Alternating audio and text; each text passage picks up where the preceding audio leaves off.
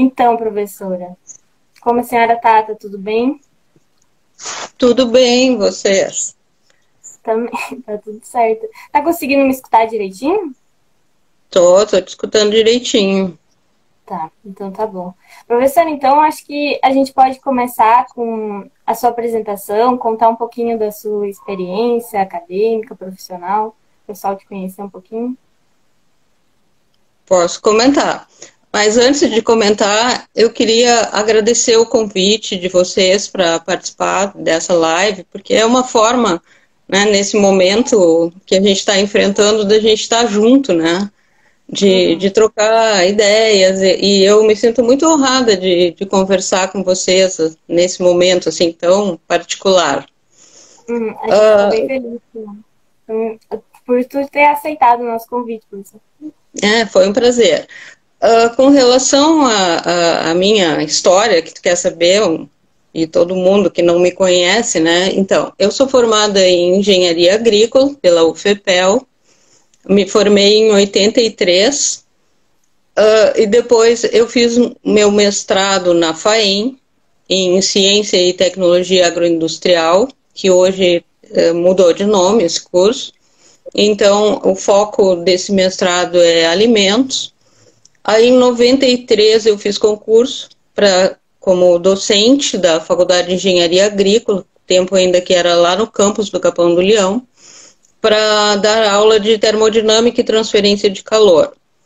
Aí, no outro semestre, depois que eu entrei, o professor que dava projeto agroindustrial concorreu ao cargo de diretor e me passou essa disciplina. Então, praticamente desde que eu ingressei como professora, eu dou aula dessas duas disciplinas e depois no andar da carreira eu acabei tendo outras disciplinas, né, além dessas duas. Uh, aí eu já era professora no, na engenharia agrícola. Em 96 uh, eu tive a oportunidade de fazer o meu curso de doutorado nos Estados Unidos, na Mississippi State University, então, eu sou PhD em engenharia. Aí, no ano 2000, eu retornei para a Faculdade de Engenharia Agrícola, continuei dando aula e, e, me envolvendo em várias coisas. Uma delas é o foco uh, maior dessa nossa conversa hoje, que é a, a, história que nos trouxe ao Centro de Engenharia. Né? Uhum. Então, é um, é um resumo da minha, da minha caminhada. Então, professor, como eu tinha comentado, semana que vem é o Dia das Mães. E a gente gostaria que a senhora comentasse um pouquinho como é a experiência de ser mãe engenheira. Se eu não me engano, a senhora, a sua filha nasceu quando a senhora estava estudando para o doutorado. Como que foi? Não, foi um pouquinho antes. Um pouquinho antes. Foi antes.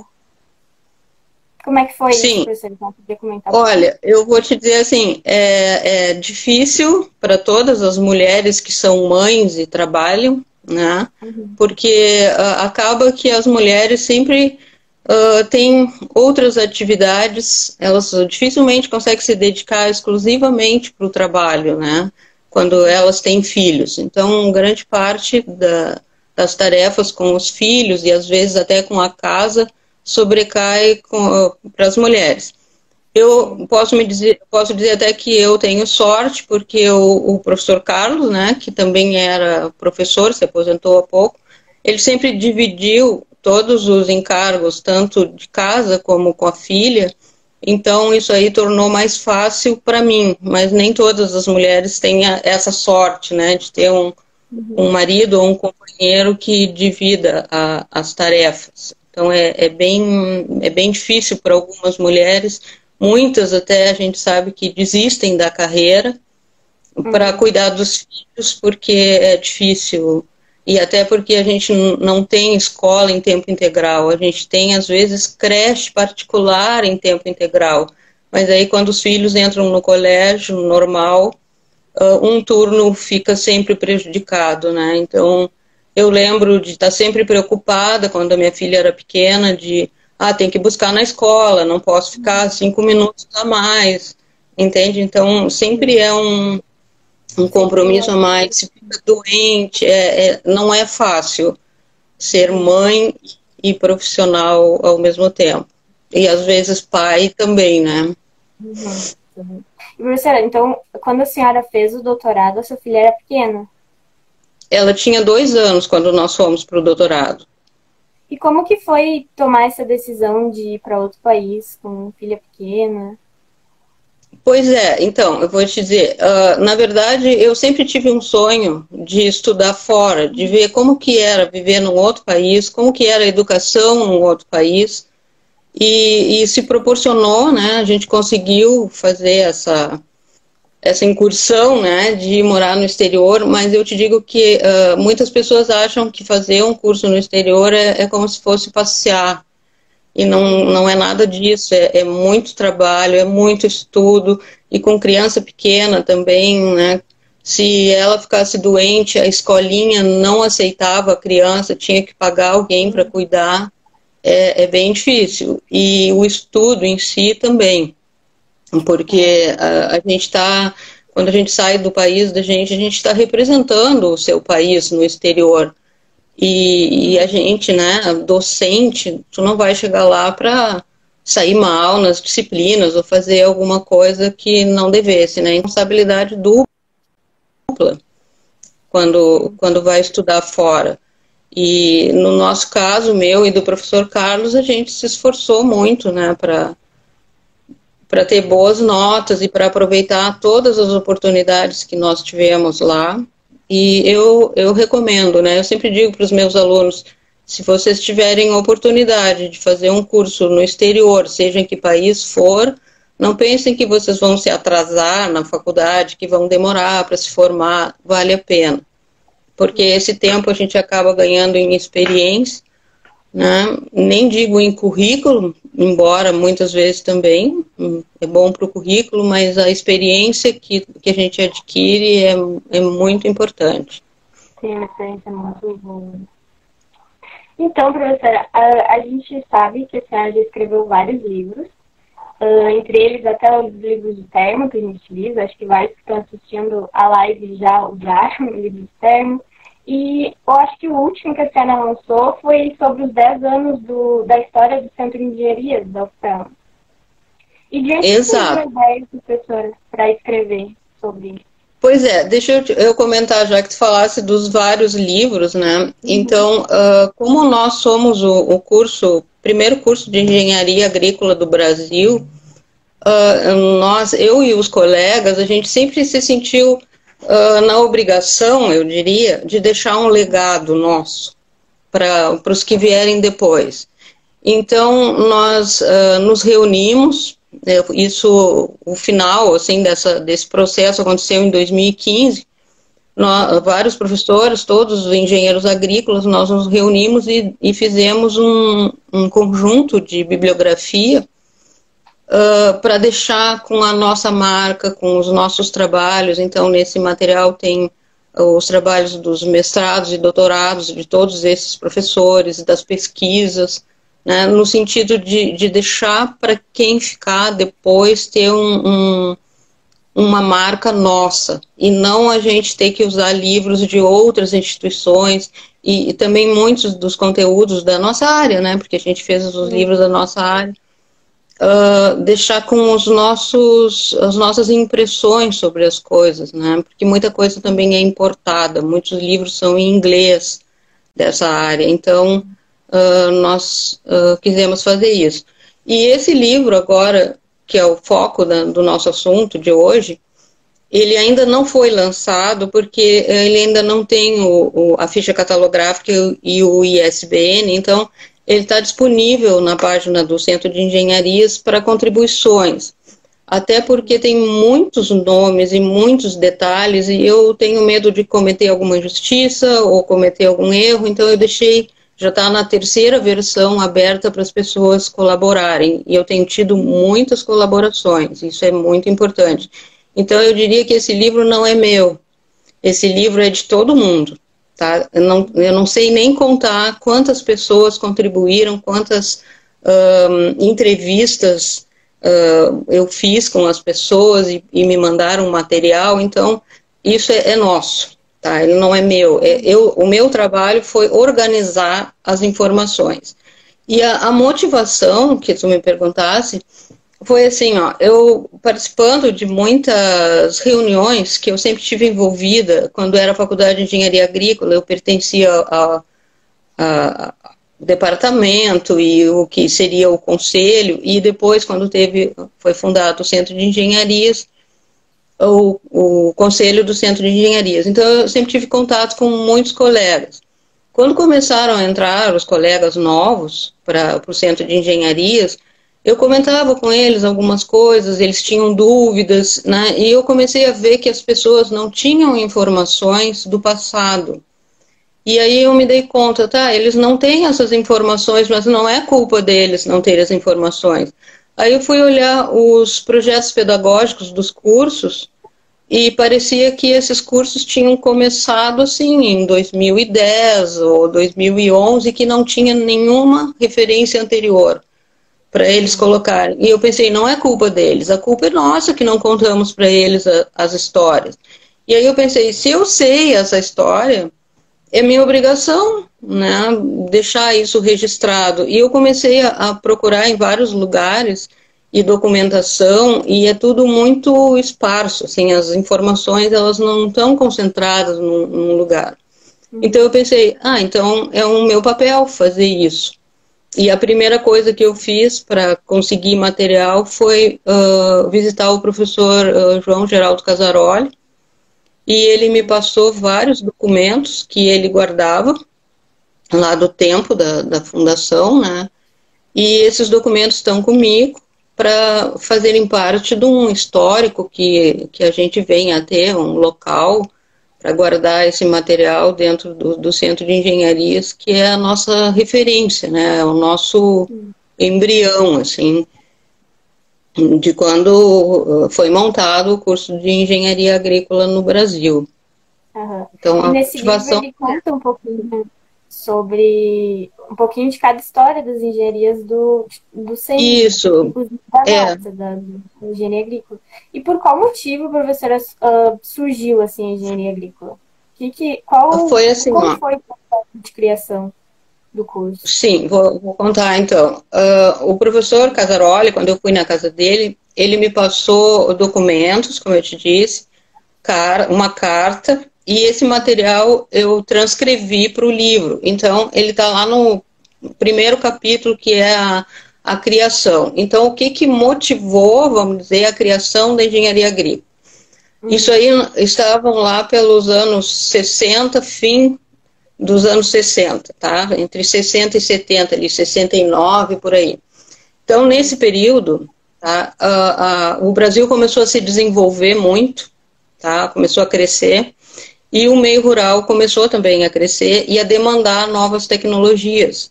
E o único profissional que, que podia ajudar a desenvolver o meio rural na época era a agronomia. Dentro da, da agronomia, da, lá da FAEM, da Faculdade de, de Agronomia da UFEPEL, o único departamento que tem um nome de engenharia é o Departamento de Engenharia Rural. Né? Então, Lá dentro desse departamento, eu, pelo que eu entendi que o professor Casaroli comentou comigo na entrevista, eles se sentiram na obrigação de se qualificar para poder atender essa, esse novo mundo, essa nova tecnologia que estava vindo, né? Aí o professor Casaroli foi buscar um mestrado no Peru para se capacitar, né, para poder contribuir com essa, com essa tecnologia. E ele e o professor Elmar Wagner, que era colega dele de departamento, também o professor Elmar Wagner também foi eh, se capacitar. E aí, quando o professor Casaroli estava lá no Peru, ele escreveu uma carta, que eu transcrevi essa carta para o livro, e o professor Casaroli ele dava aula de construções rurais, né, na agronomia. Quando ele chegou lá, ele foi trabalhar com construção de uma agrovila no, no interior lá do Peru. E ele se deu conta, né, ele escreve literalmente na carta para o professor Elmar, que o agrônomo não é um engenheiro. Ele se sentiu uh, incapacitado para desenvolver aquela tarefa na área de construções rurais. Tá? Ele coloca isso grifado ainda na carta ele, ele fez, uh, ele e o professor Elmar, porque o professor Elmar, Elmar também veio nos 30 anos da engenharia agrícola, quando houve essa comemoração, e ele também deixou um material escrito se referindo a essa época, que também está no livro uh, transcrito. Então, eles consideram assim, ó, que na época existia na, no meio urbano o engenheiro civil e o arquiteto. E no meio rural só existia o agrônomo. E eles achavam que estava faltando o engenheiro. Então, o agrônomo faria às vezes do arquiteto no meio rural. E eles precisavam de um engenheiro.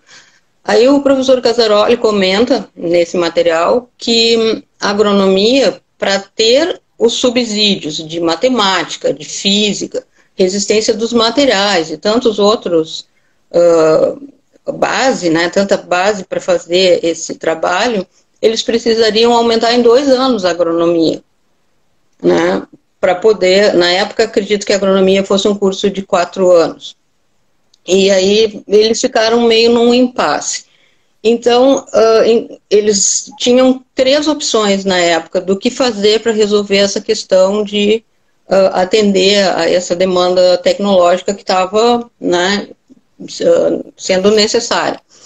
Então, a primeira hipótese seria aumentar o curso de agronomia para dar essa base de engenharia que eles precisavam. A outra ideia era fazer uma pós-graduação da agronomia com essa com esse foco e a terceira opção era fazer um curso novo e aí esse curso novo foi a engenharia agrícola que foi a, a ideia que, que prevaleceu na época aí para conseguir uh, botar esse plano em ação uh, o professor Casaroli já tinha voltado do mestrado dele ele já estava de volta no, no DER ali no departamento de engenharia rural e o professor como é que é o nome dele? José Emílio Araújo, ele era o diretor-geral do IICA, que é o Instituto Interamericano de Cooperação para a Agricultura. Ele estava na Costa Rica. Esse professor, então, demandou, liberou um, outro professor que era lá do Peru, que se chamava Axel Dourogiani para vir para Pelotas. Então, o grupo do professor Casaroli, esse professor Axel do Peru e mais o, o professor Elmar começaram a fazer o primeiro, a primeira ideia do que seria, o que deveria precisar para fazer o curso de engenharia agrícola. Então, esses três foram os pioneiros, vamos dizer, para a criação do curso. Claro que no departamento de engenharia rural tinha também o professor uh, Carlos Alberto Viana, que ele era também diretor da FAEM na época.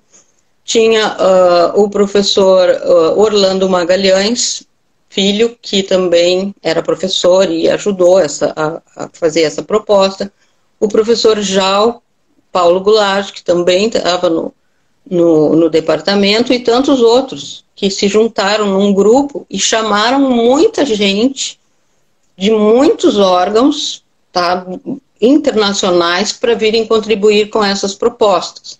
Eu até fiz uma lista aqui dos nomes para dizer para vocês. Então, desse pessoal que se reuniu para traçar o plano do que seria, o que viria a ser a engenharia agrícola, tinha, logicamente, a FAEM, que era quem estava comandando, o IPEAS, que era o precursor da Embrapa Terras Baixas, ali do lado né, da, da FAEM, a OEA, o IICA, tinha a FAO, e tinha a ASAI, que é a Associação de Engenheiros Agrícolas Americanos.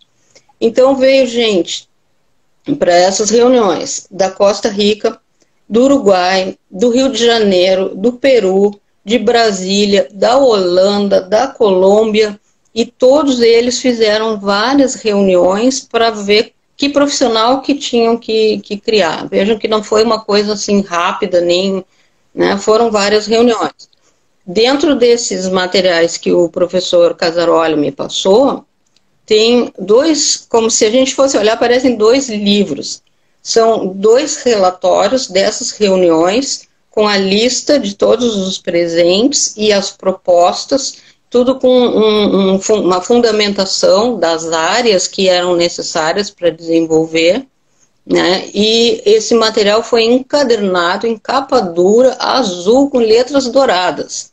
para vocês verem que aquilo é um tesouro, né? E ele guardou, né, o professor Casaroli, até 2018, quando ele me passou esse material. Então, uh, tem toda a documentação de todo o passo a passo de tudo que foi feito e, e a funda fundamentação do porquê foi feito, onde que estava necessitando tal tecnologia. Né? Então, foi uma coisa bem pensada, para só em 72 que, que foi fundada mesmo a faculdade, né, em outubro. Ah, sim, então, demorou, né, começou a gestação, vamos chamar assim, começou lá no fim dos anos 60 para consolidar a proposta e ela começar a funcionar em 72. Demorou um, um tempo.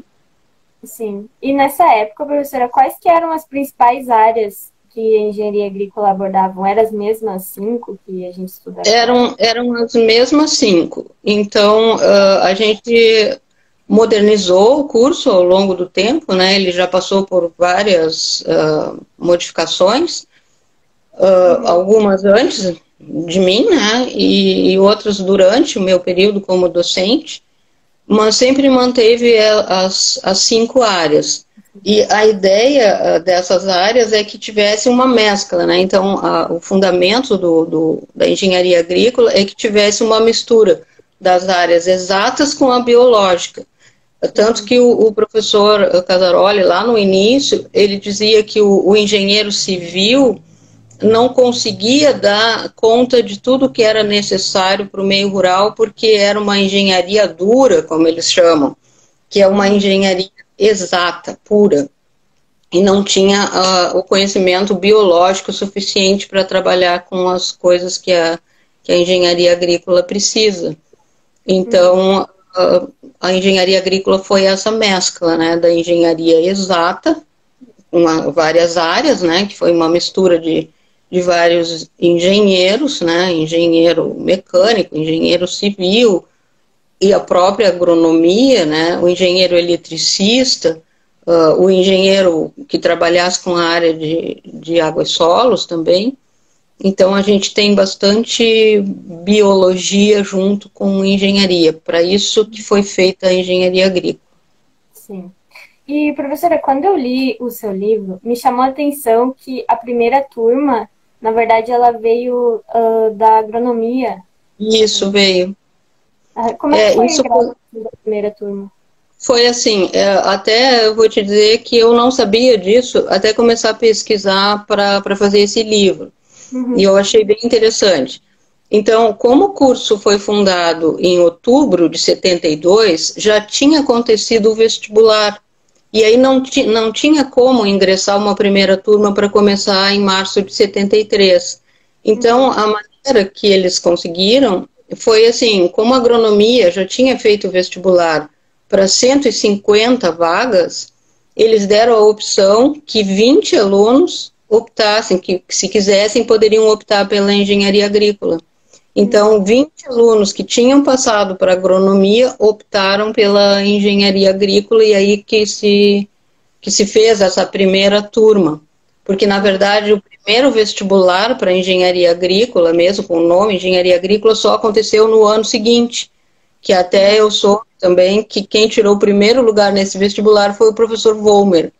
Uhum. Né? Então, é né, bem, bem interessante. Sim. E também, professora, naquela época as aulas eram todas no Capão, se eu não me engano. Sim. E hoje em dia a gente tem várias aulas no Capão e também tem no centro. E como que foi o processo de transição entre os campos? Quando que foi criado o prédio 33? Tá, então assim, ó, quando eu entrei como aluna e, e, desde que começou a engenharia agrícola, ela funcionava dentro do departamento de engenharia rural. Então, nós éramos um curso dentro de um departamento de uma faculdade, que era agronomia. Isso, para nós, alunos, na época, era bem complicado, porque nós éramos, assim, a gente não tinha o nosso espaço, a nossa cara. Nós estávamos lá dentro de uma coisa que era bem maior que nós, muitas vezes tendo aula junto com outros cursos. Na época, a gente tinha aula junto com agronomia, ou então junto com a arquitetura, que em seguida foi criada também e começou lá no campus também. Então, uh, o anseio dos alunos na época era ter o seu espaço. E isso demorou bastante para acontecer. Então, uh, quando foi em 88, se não me engano, o professor Isidoro conseguiu aquele espaço lá, que é o 33, porque a, aquele espaço tinha sido uh, concebido para receber uma, uma parte da arquitetura. E aí a arquitetura veio para a cidade e aquele espaço ficou livre. Então, o professor Isidoro, que era o nosso professor de resistência dos materiais, ele tinha contatos, ele era um professor renomado, reconhecido na FURG, na, na Católica, e na própria UFEPEL, ele era um, um excelente engenheiro civil também, ele também atuava, né? e ele tinha muitos contatos, e ele conseguiu uh, que a universidade, né, dentro da universidade, que fizessem uma reforma naquele prédio, porque a concepção dele era para outro fim, e nos receber. Então, quando aquele prédio ficou pronto, né, a reforma dele ficou pronta, nós nos transferimos do DER aí foi criado o DEA, Departamento de Engenharia Agrícola. E, e todos os professores da agrícola e, da, e do Departamento de Engenharia Rural trabalhavam juntos. Então, eles optaram. Quem quis foi para o novo, né, para o DEA, e quem não quis continuou lá no DER.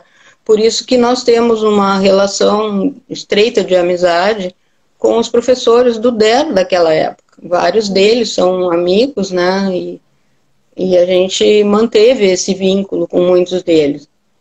Então, daí que a engenharia agrícola passou lá para o 33 e depois, em seguida, passou a faculdade, que era outro desejo que nós tínhamos, de evoluir de curso para faculdade.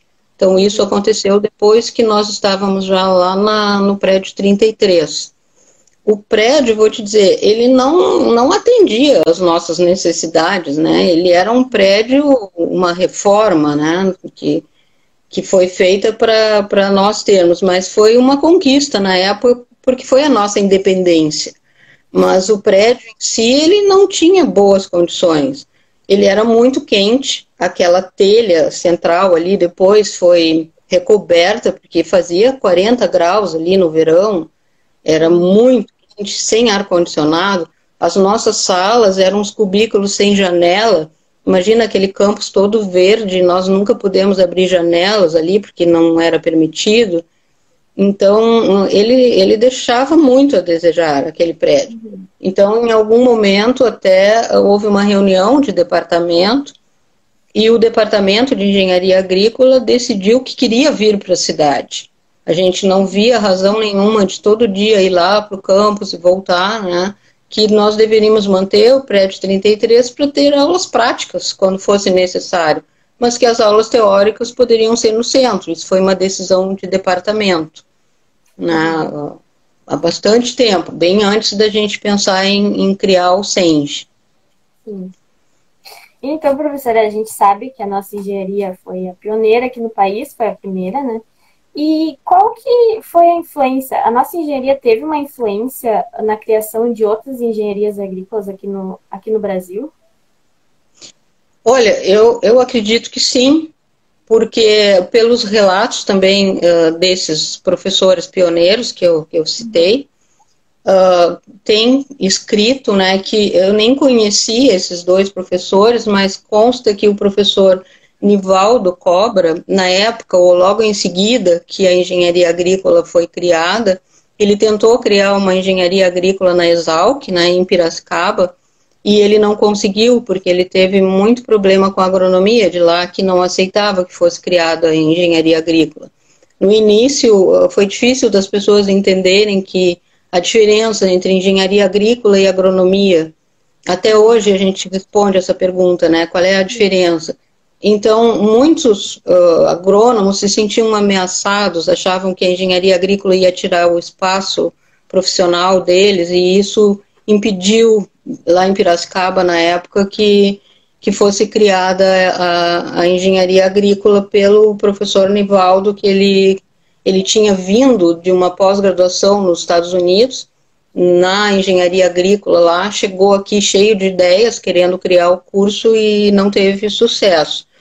E também o professor Linaldo Albuquerque, que também eu não conheci, mas me foi contada a história, que uhum. ele também uh, quis, né, mas esse sim teve sucesso de criar engenharia agrícola na Universidade Federal da Paraíba, né, e, e ele, uh, ele conseguiu lá, é uma engenharia agrícola bem, bem conceituada.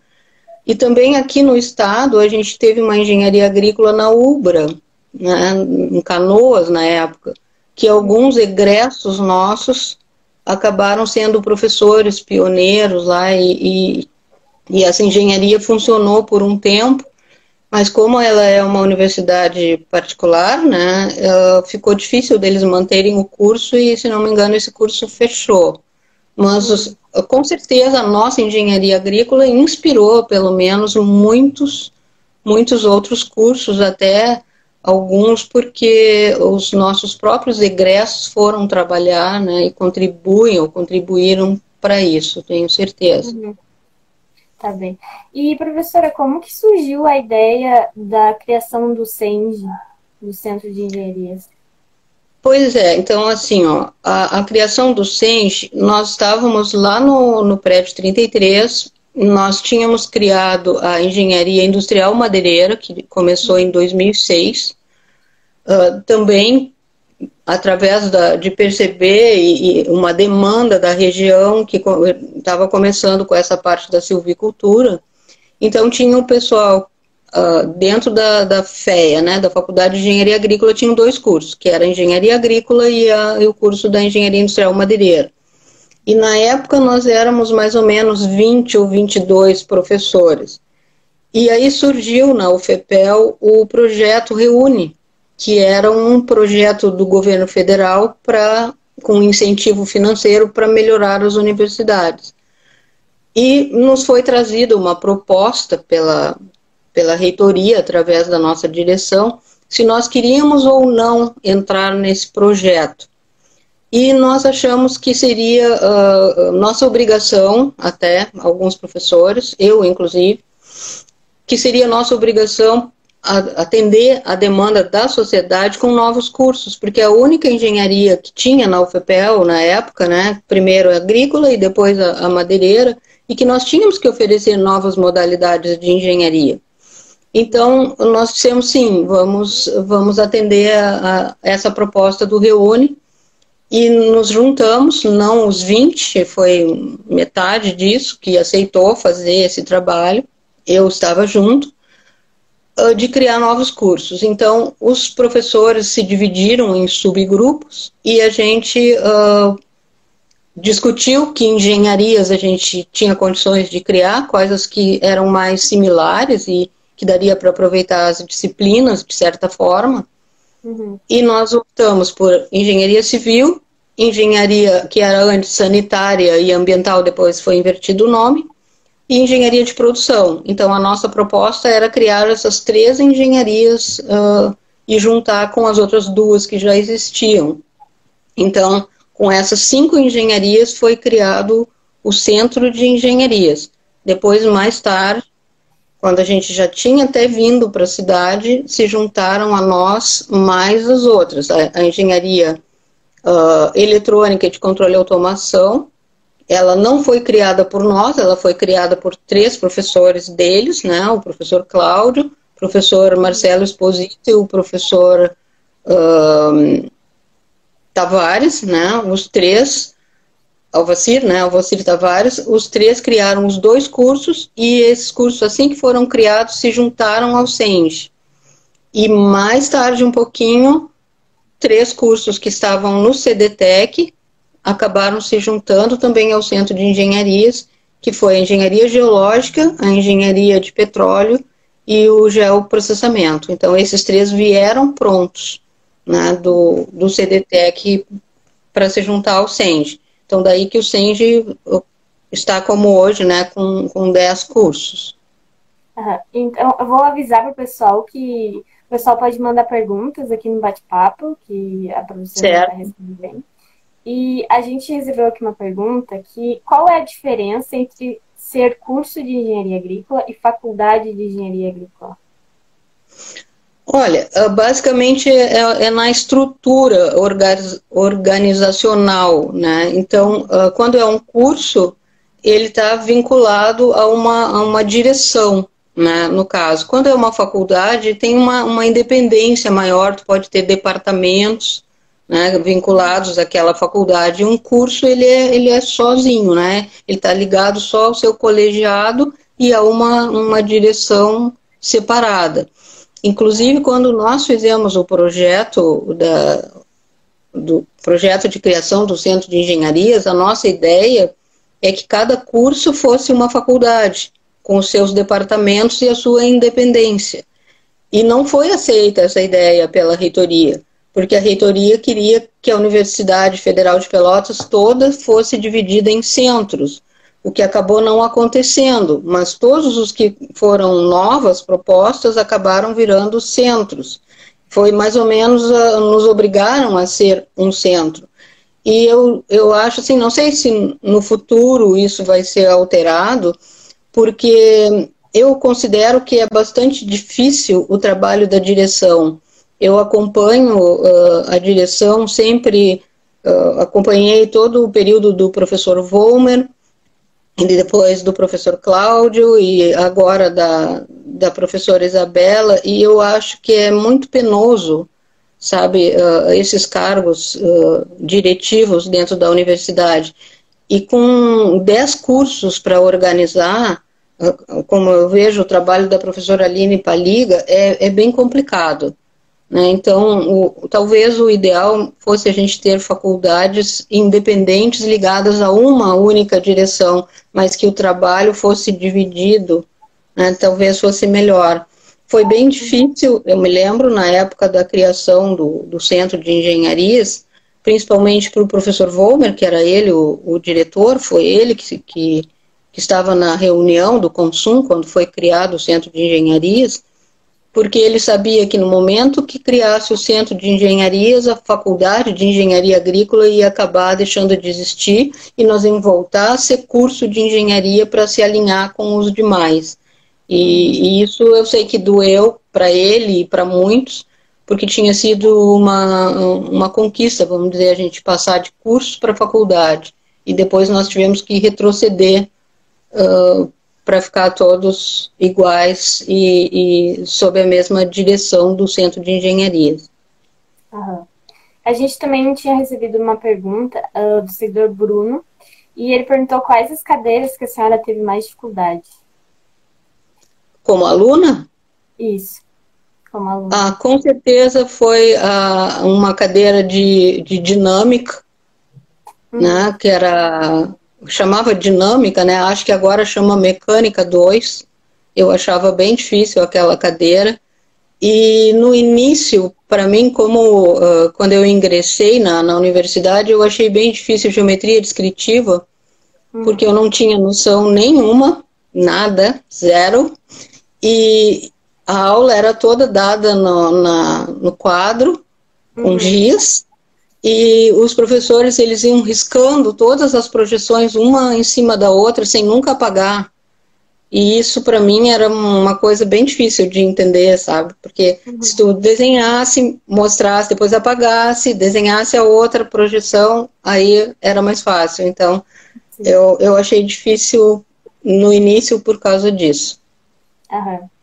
então professora um, para encerrar a gente tem aqui mais duas perguntas que é como a senhora vê o futuro para a engenharia agrícola? Do, do Olha, curso de engenharia agrícola. Eu, eu sou muito, sim, eu sou muito entusiasta pela engenharia agrícola. Eu digo que se eu tivesse que voltar a fazer vestibular de novo, se eu voltasse no tempo, eu ia voltar a fazer engenharia agrícola. Porque uhum. é, é um curso que eu acho assim, ele é perfeito né? Ele tem, tem tudo que a gente precisa para trabalhar no meio rural. E eu gosto das atividades rurais, né? Eu fui criada um bom tempo para fora, assim, eu gosto muito uh, da, das atividades agrícolas. E, e, junto com engenharia, engenharia é um curso que ele te prepara para a engenharia em si, mas ele te prepara para outras coisas na vida também. Porque uma pessoa que domina um raciocínio físico e matemático, ele tem já inerente em si uma lógica, então isso ajuda na, na tua vida pessoal para tomada de decisões. Na a questão administrativa, né, a gente vê que tem muitos engenheiros que acabam tendo cargos diretivos, porque de liderança faz parte da, da profissão, né, ter essa, essa liderança, então eu, eu acho um curso perfeito. E como nós vivemos num país que a agricultura, ou agropecuária, ou agrobusiness, como queira, é muito importante para o desenvolvimento do país, eu acho que o nosso curso tem um futuro promissor. Nós demoramos muito uh, a nos estabelecer no mercado lá no início, logo nas primeiras turmas. Então, naquela época não existiam portas abertas para nós. Os pioneiros tiveram que abrir essas portas. Então, abriam concursos para vários órgãos ligados às nossas áreas de atuação, mas nós não podíamos nos inscrever porque não estava ali descrito engenheiro agrícola que pudesse se inscrever. Uhum. Então, foi difícil. E depois, com o passar do tempo, esses engenheiros começaram a, a, a ter acesso a vários uh, órgãos ligados a, ao meio rural e, mas a gente não chegou lá ainda. A gente não é um curso que tu chega numa empresa ou, ou numa instituição e tu diga eu sou engenheiro agrícola e a pessoa que está na tua frente já sabe o que, que tu faz. A gente ainda tem muito o que explicar, o que, que a gente faz para as pessoas nos conhecerem melhor. Mas eu percebo que quando uh, contratam um engenheiro agrícola e nos conhecem melhor, uh, não querem outro profissional porque eles veem da nossa capacidade. Então eu tenho, eu sou muito otimista com a, com a engenharia agrícola. Eu vejo que a gente tem muito a contribuir também com o meio rural.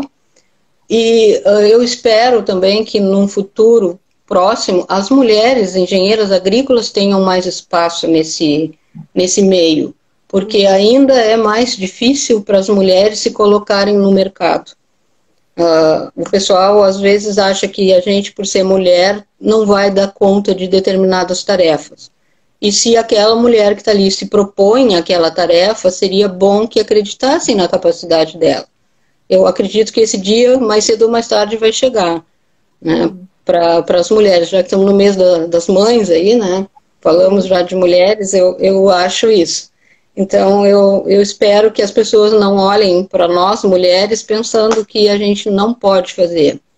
É, tem exemplos de engenheiros agrícolas que trabalham com máquinas agrícolas, que trabalham com áreas que, a princípio, uh, as pessoas pensam que não, não seria apropriado, vamos dizer assim, uma mulher trabalhar e, e estão fazendo bom trabalho, com muito sucesso. Né? Então, é, é, é uma profissão que eu acredito muito que que tem, tem o que oferecer para o país. Uhum. Sim. Uh, aqui a gente recebeu mais uma pergunta, que é qual a área mais promissora uh, para as mulheres? Olha, é difícil. Eu acho que a, a, área mais promissora é aquela que tu gosta de trabalhar.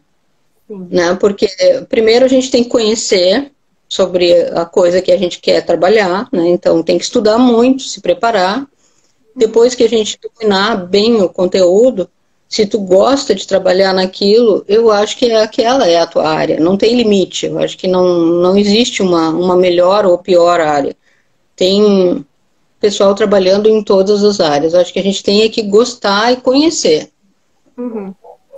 Então, professora, a gente encerra aqui a sua participação. Muito obrigado. O Grupo PET a gente agradece pela sua participação. Foi uma conversa bem legal. Acho que todo mundo conseguiu conhecer um pouquinho da nossa história, do, da nossa engenharia. E muito obrigada, professora, pela sua participação. De nada, eu que agradeço a oportunidade de conversar com vocês. Foi um prazer. Muito tá. obrigada. Vou encerrar aqui a sua ligação, tá bem, professora? Tá Tchau. bem. Tchau. Tudo de bom para vocês. Tá bom, obrigada, professora. Uh, então, pessoal, chegou ao fim uh, mais uma live. E eu queria avisar que semana que vem uh, a live vai acontecer um pouquinho mais cedo, vai ser às 4 horas. E vai ser com a professora Gisele, vai ser uma conversa sobre mulheres no agro. Então a gente conta com a participação de todos. E cada segunda-feira a gente vai trazer um assunto diferente aqui pra gente. E muito obrigado pelo acesso de cada um. E até a próxima.